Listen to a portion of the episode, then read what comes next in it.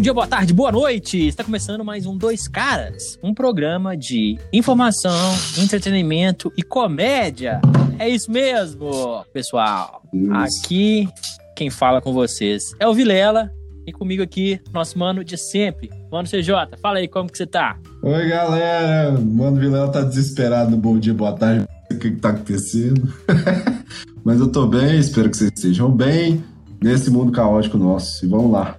Só esclarecendo, o que está acontecendo é que eu estou com febre. Isso é o primeiro sintoma de Covid. E eu tenho poucas horas de vida, então eu tenho que aproveitar minha Para, vida. É isso. Então vamos lá para a notícia quentíssima do dia 14 do 10, mais conhecido como ontem. O vice-chefe do governo lá no Senado, um tal de Chico Rodrigues, do DEM, lá de Roraima Sabe o que aconteceu? Sabe o que aconteceu? Sabe o que aconteceu? Acharam 30 mil pais, 30 mil dinheiros, 30 mil lobos guarais no popote dele. É isso mesmo. Acharam um maço de dinheiro com 30 mil reais no popote, na bunda. Isso mesmo, galera. E eu acho incrível, porque há uma semana atrás o que o senhor Messias estava falando, que acabou com a Lava Jato porque não existia mais corrupção no país. Porque ele tinha acabado com a corrupção no nosso país. E o que acontece? O que acontece? O vice-líder do governo do Senado, ou seja, uma pessoa extremamente próxima do Bolsonaro estava com um maço de dinheiro no popote. E, só para complementar a informação, é, essa operação foi feita pela Polícia Federal e eles estão procurando um suposto desvio de recursos contra o combate do coronavírus em Roraima. E diz aí, nosso mano CJ, o que você acha sobre essa bufunfa na poupança? Falar, não, viu? Eu queria saber se esse é o clássico e verdadeiro caso de crime de rachadinha. Porque o, o homem meteu no meio do rabo um monte de nota aí de, de reais, né? E não por acaso é a moeda mais valorizada no momento, no ano de 2020. Ou seja, além de cagada no cenário econômico, ela também está aparecendo na bunda de, de bandido safado, né? Porque a situação aqui do Chico Rodrigues é lamentável. E não é de hoje né, que acontece isso no Brasil, de surgir político envolvido com essas cenas que são atrozes. Um de idade, né, um senhor já, senhor Chico Rodrigues, aparecendo com, com é, dinheiro na bunda, né? Antes dinheiro na cueca, né? No, no, governo Lula também teve dinheiro na, na cueca, lá no caso do mensalão. E agora nós temos aí essa bagunçada, né? Eu quero saber depois o que, que vai ser feito, é, se vai ter alguma investigação por parte dos valores que foram destinados para os gastos com cuidado de coronavírus, se vai ter observação se esses gastos mesmo foi feita a contabilidade certa ou se foi feita a contabilidade maquiada para estar tá aparecendo dinheiro na bunda aí de político. É, o que eu gostaria de esclarecimento desse caso é primeiro o que que o nosso presidente vai falar. Quero ver pronunciamento dele, que tem que no mínimo falar que ele não era do governo, que ele era um cara desconhecido, sendo que existe vídeos do Bolsonaro falando que eles têm quase uma união estável por causa do grande tempo que os dois trabalharam juntos enquanto os dois eram deputados. Bom, e sobre isso, o ministro Barroso do STF ele enviou uma determinação de afastamento do, do Chico Rodrigues, do nosso queridíssimo dinheiro no popô. O ministro determinou o afastamento dele e foi encaminhado ao Senado e vai ser é, definido aí no Senado se vai ter ou não o afastamento do parlamentar, né? Senado esse que consta com vários, vários casos de parlamentares aí, tudo dentro de gaveta, das situações mais bizarras possíveis. Não sabe o que eu estou falando, não? Procure por aí sobre políticos e seus envolvimentos em situações que não condizem com o carro que eles ocupam, tendo das mais variadas atitudes, com, com relações a até momentos de crime, que não tem, às vezes não tem nem a ver com corrupção, e sim como situações bizarras igual essas aqui, e algumas até mais complicadas do que a gente pode esperar, dignas de bandido que anda por aí na rua com a gente, entendeu? Então, é isso, né, doutor Chico Rodrigues? Tá limpando a bunda com dinheiro, tá bem, cara, hein? Eu uso esse dinheiro para comer gente.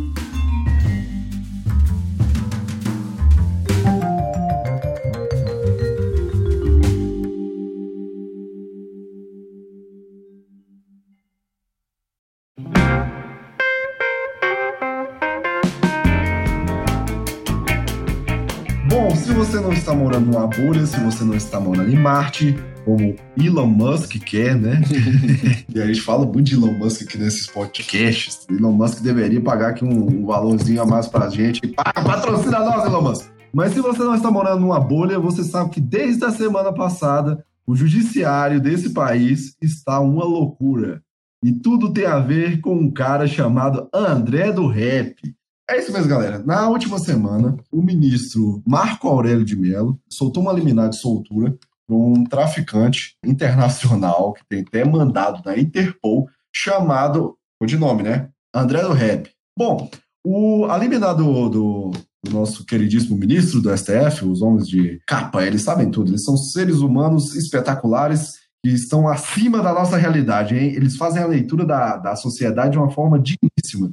Eles soltam um traficante, o cara foge no dia seguinte, mas calma. Esse, esse ministro, Marco Aurélio, ele baseou a decisão dele no artigo 316 do Código de Processo Penal. É muito artigo na sua cabeça? Calma que eu vou te explicar. Esse artigo. Sentiu a batidinha aí na, na mesa, Vilarinho? Senti. Isso aqui é para designar pressão, que o assunto é pressão, meu compadre. É pressão. O, esse artigo que vos fala que esse homem interlocutor, ele foi aprovado no ano passado, no meio daquele pacote anticrime do Moro, lembra? Pacote anticrime do Moro, o um, que, que é esse negócio aqui? Era aquele pacote que o Moro tinha, tinha feito, mas depois passou por um tanto de, de reclassificações, de mudanças, de alterações, e acabou saindo essa bizarrice desse artigo 316 que determinava que uma prisão preventiva poderia ser revogada caso não tivesse manifestação do Ministério Público ou do juiz de primeira instância em até 90 dias. Ou seja, a cada 90 dias, o juiz deveria renovar esse pedido de prisão preventiva. Beleza, até então, na lógica numérica do país, isso é bacana, porque você tem um grande número de pessoas em prisão preventiva e isso tornaria o caso deles a serem analisados mais rápido. Mas isso não condiz com o judiciário do país, porque tem um atachamento, uma quantidade absurda de processos atolados que não conseguem ser julgados porque justamente você não tem operativo suficiente. Mesmo com a enorme carga orçamentária que a gente tem destinada para o serviço público e tal, a gente, pasme, pasme, ela é, é alocada de uma forma totalmente translocada em que, às vezes, um lugar você tem muito operativo e outros você não tem operativo de p... nenhuma.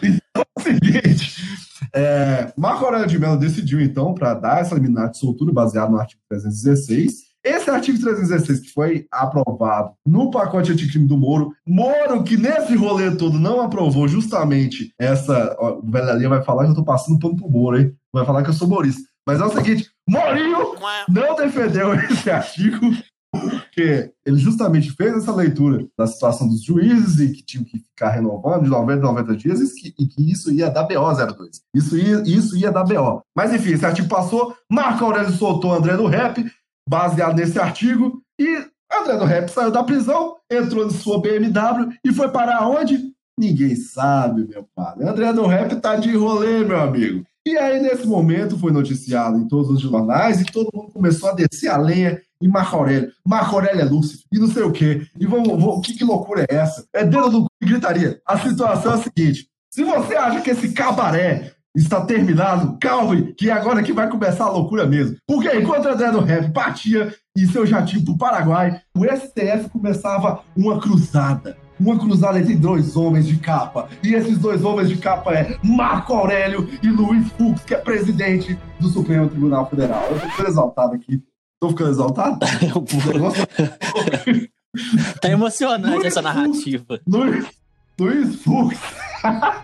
Luiz Fux, então, no meio de sua, de sua destinação de limpar a sociedade de todos os criminosos, porque ele é um homem de capa, ele tem que resolver todos os problemas da sociedade. Ele foi lá e deu uma canetada e falou: não, André do rap tem que ser preso de novo. E aí o que aconteceu?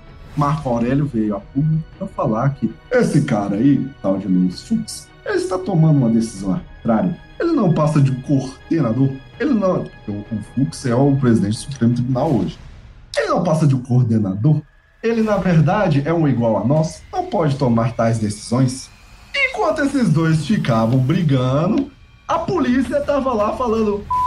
Que pariu! Esses caras soltaram o maluco de novo, já deu o maior trabalho pra prender esse cara em 2019. nós vamos ter que ir lá caçar esse cara de novo. E aí a, a, a, polícia começou a rebolar para conseguir resolver esse negócio aqui. Olha o pepino que deram pro, pros caras. Mas enfim, foi votado em votação novamente no Supremo Tribunal para saber se daria ou não essa soltura pro André do Rap. E graças a Deus, né? Graças a Deus. André do Rap, se você não sabe, o cara é procurado pela Interpol, cara. O cara tem registros de possível tráfico de drogas para a Europa de toneladas de cocaína. Ele é apontado como um dos chefes do PCC. Eu não quero morrer, esse episódio vai me lascar, velho. Eu não vou ser preso, eu vou matar aqui nessa porra. Que inferno! Mas, enfim, foi colocado um novo julgamento e dessa vez o Supremo Tribunal Federal, os cavaleiros da justiça, eles são os cavaleiros, são os templários da jurisdição brasileira. É, são homens espetaculares, né? Eles são muito bons, só, só esquece de se ligar à realidade, né? De soltar traficante e tal. Botaram em votação de novo. Ontem já tinham conseguido a maioria dos votos, hoje terminou esse julgamento, e por nove votos a um, até do rap oficialmente está sendo chamado de volta para casinha, para o Chilindró. Mas até lá, a polícia vai ter que pegar esse cara. E é uma palhaçada, né? Porque é o meu dinheiro, é o seu dinheiro, é o dinheiro de todo mundo, sendo gasto para pegar um traficante que não fugiu da cadeia, mas foi solto pelo próprio sistema que colocou ele lá. E é uma palhaçada também com os policiais que ficam arriscando a vida para pegar um cara desse e depois ele ser colocado na cadeia e por uma decisão arbitrária, ou qualquer que seja o nome que você queira colocar, ele vir a ser solto e eles terem que colocar as vidas de novo em risco para conseguirem pegar um cara desse. Como é que deve pensar uma, uma, a família de um policial que coloca a vida em risco e eventualmente vai que a pessoa perde a vida numa busca dessa? Aí eu fico, no meio, depois de fazer toda essa brincadeira, eu deixo a reflexão para você que está escutando aí. É esse o país que a gente vive mas de tempos em tempos é bom a gente abrir os olhos e cobrar um pouco as autoridades para ver se essa porcaria melhora. Pois é, galera. Em relação à lei do pacote anticrime que foi introduzida pelo Congresso, o artigo 316, eu sou a favor a ele. Aí eu te falo, por quê? Por quê? Como assim? Você é a favor a soltar bandido e não sei o quê? Não, calma, calma, eu explico. As coisas devem ser explicadas. A população carcereira no Brasil é aproximadamente entre 700 e 800 mil pessoas. Isso aí, 700 e 800 mil pessoas estão presas no Brasil. Dentre essas, aproximadamente 250 mil são presos provisórios. E você acha que desses 250 mil são 250 mil traficantes de droga? Porque se tiverem 250 mil traficantes de droga presos provisoriamente no Brasil, nossa senhora, você tá doido? Eu, eu acho que nem Pablito teve um exército tão grande e tão bem remunerado, porque 250 mil pessoas presas provisoriamente por causa de droga no país, é, a gente estaria vivendo uma realidade totalmente diferente do que a gente está vivendo hoje. Essa lei é uma lei que protege, como diz o grande Reinaldo Azevedo, preto e pobre. Por quê? Preto e o pobre, que foi lá, fez uma tentativa de assalto, fez uma tentativa de furto num supermercado, ou qualquer que seja crime que ele tenha cometido, eu vou falar assim, crime pequeno, porque não teve uma lesão a terceiros de maneira nenhuma. Ele tentou roubar, não conseguiu. Ele tentou fazer um assalto, não conseguiu. Tentou fazer um furto e foi pego. Ou seja, não houve nenhum dano a terceiros. A única coisa que aconteceu foi a tentativa de um crime. E por isso, por ter sido pego em flagrante, ele pode ter ido para prisão preventiva. E aí eu te pergunto: o Francisco, o Chiquinho, que foi preso lá porque estava roubando uma margarina ou porque estava roubando uma, uma galinha, ele fica preso lá por um tempo indeterminado se não houver essa lei. Ou seja, ele fica mofando nos porões do Brasil, que basicamente é o que é o sistema carcerário brasileiro. Um porão onde você vai amontoando gente lá enquanto cabe. Aí, agora eu estou falando do pessoal mais desfavorecido. Aí existe o burguesinho que às vezes foi preso com 10 gramas de maconha, 5 gramas de maconha, porque era realmente para consumo próprio. E ele foi preso provisoriamente. Aí lá dentro, chega o mano do PCC e fala assim: olha, se você não colar com nós, nós passa você. Ou se você não colar com nós, vai acontecer coisa ruim com você. E aí o que, que acontece? A grande indústria que existe no Brasil de marginal. A grande indústria que existe no Brasil de traficante. Enquanto a sociedade não entender que jogar a gente na cadeia não resolve tráfico de droga, o tráfico de droga só vai aumentar. Por quê? Porque crimes pequenos levam pessoas para a cadeia provisoriamente. Durante o período que a pessoa está lá provisoriamente, ele acaba sendo captado. É tipo uma seleção de vagas, sabe? Aquele processo seletivo.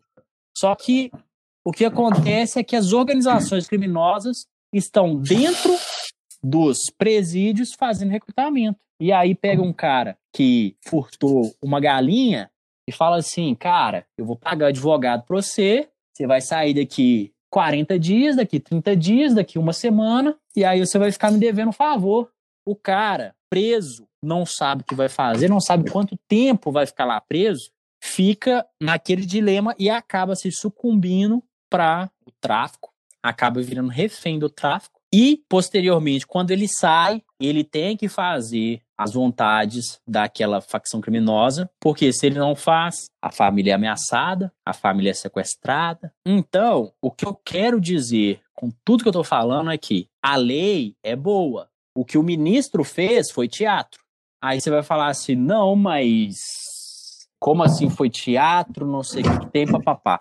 A lei brasileira diz que a pessoa pode ficar presa preventivamente se ela causar algum risco para a sociedade. E, no caso do André do Rap, do Andrezinho, o cara, supostamente, né, que é uma palavra muito importante de falar, supostamente traficou aproximadamente 4 toneladas de cocaína para a Europa. 4 toneladas de pó, gente. É muito pó. O cara, para traficar essa quantidade, ele tem que ter muito poder financeiro, poder de influência. O cara é um dos mais importantes criminosos do Brasil. E aí, o que o ministro fez foi simplesmente um teatrinho para conseguir enfraquecer uma lei boa que protege preto e que protege pobre.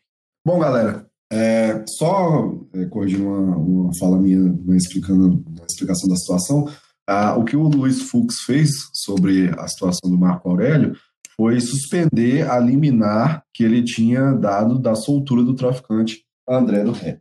Bom, é, eu queria falar um pouco sobre essa lei 316, porque ao contrário do Vilela, eu acho que ela não é uma lei boa, não é um, não é um artigo bom. Ele é um artigo, na minha vista, péssimo. E eu vou falar basicamente os meus motivos para achar isso. Bom, primeiro, esse, esse artigo ele não estava incluso dentro do pacote anticrime que foi proposto ao Congresso para ser votado. Ele foi incluso dentro de uma emenda feita pelo deputado Lafayette de Andrada. Esse você, ouvinte BH, que deve estar escutando aí na televisão, que é candidato a ser prefeito aqui de Belo Horizonte. Essa medida, ela foi. Medida não, esse artigo, perdão, ele foi incluso e depois ele foi lidado, quando foi pedido pelo, pelo então ministro Sérgio Moro para o presidente vetar, como uma moeda de negociação com o Congresso para ser aprovado e que era uma concessão do presidente ao Congresso em forma de negociações para que outras coisas fossem aprovadas futuramente. Tem twitters dele falando desse assunto. Depois vocês confiram. Bom, eu não acho que esse artigo seja correto por causa de uma, de uma coisa simples. Ele é muito simplista. Ele determina que em 90 dias o judiciário tem que lidar com uma situação da qual todo o sistema não consegue lidar. Enquanto você tem, como eu falei na minha fala primária, você tem situações onde você tem muito operativo, no país todo você tem um paralelo em que ocorre operativos minúsculos para tomar decisões complexas. Não tem como isso ser efetivo na prática. O sistema é que tem que ser reavaliado. Concordo super com Vilela sobre a situação da prisão preventiva. Nós temos um número, sim, muito grande e isso tem que ser visto. Mas não é dessa forma que vai ser corrigido. E eu acho é o seguinte: a, o artigo do CPP 316, o pacote anticrime, ele não visa uma integração com a sociedade, mas ele visa sim uma integração em favor dos políticos, que muitas das vezes, quando se envolvem em casos de corrupção, eles vêm a ter pedidos de prisão preventiva expedidos, eles vão poder apelar em cima disso aqui, entendeu? Se o juiz não puder renovar em 90 dias, ele vai sair pela tangente. Isso só tende a beneficiar político corrupto. Isso não vai resolver o caso da, da prisão preventiva. Porque é bem possível que daqui a alguns dias seja votado que a, a não renovação em 90 dias por parte do juiz não vai tornar possível a soltura do, do réu. Então, eu não acho que seja um artigo bom, não. Eu acho que ele seja um artigo mal fundado. Ele não foi levado a plenário para ser votado, a, a, a instrução dele, a, a, inserção dele nesse pacote. Então, essa é a minha visão. Não acho que seja um artigo bom, não. Eu mantenho minha posição porque eu acho que os desfavorecidos, que sempre são a ponta mais fraca do elo e acabam ficando presos eternamente com prisão provisória no Brasil. Como eu disse, desses 250 mil presos, não são 250 mil traficantes, não são 250 mil políticos, não são 250 mil marginais de alta periculosidade. A menor parte desses presos é, se enquadra em qualquer um desses nichos que prejudicariam a sociedade ao serem liberados. Mas eu não acho que a lei deve ser interpretada da maneira que o querido ministro interpretou, que é basicamente automático. Deu 90 dias, ninguém pediu, então joga fora. Não, não é isso. É, existem outros meios de manter pessoas com alta periculosidade que podem fazer alguma ameaça à sociedade ou à investigação que eles se mantenham presos provisoriamente. E é isso, galera. O papo hoje foi bem divertido. Eu acho que minha febre tá passando, então vou sobreviver. E é isso, galera. Valeu e tchau!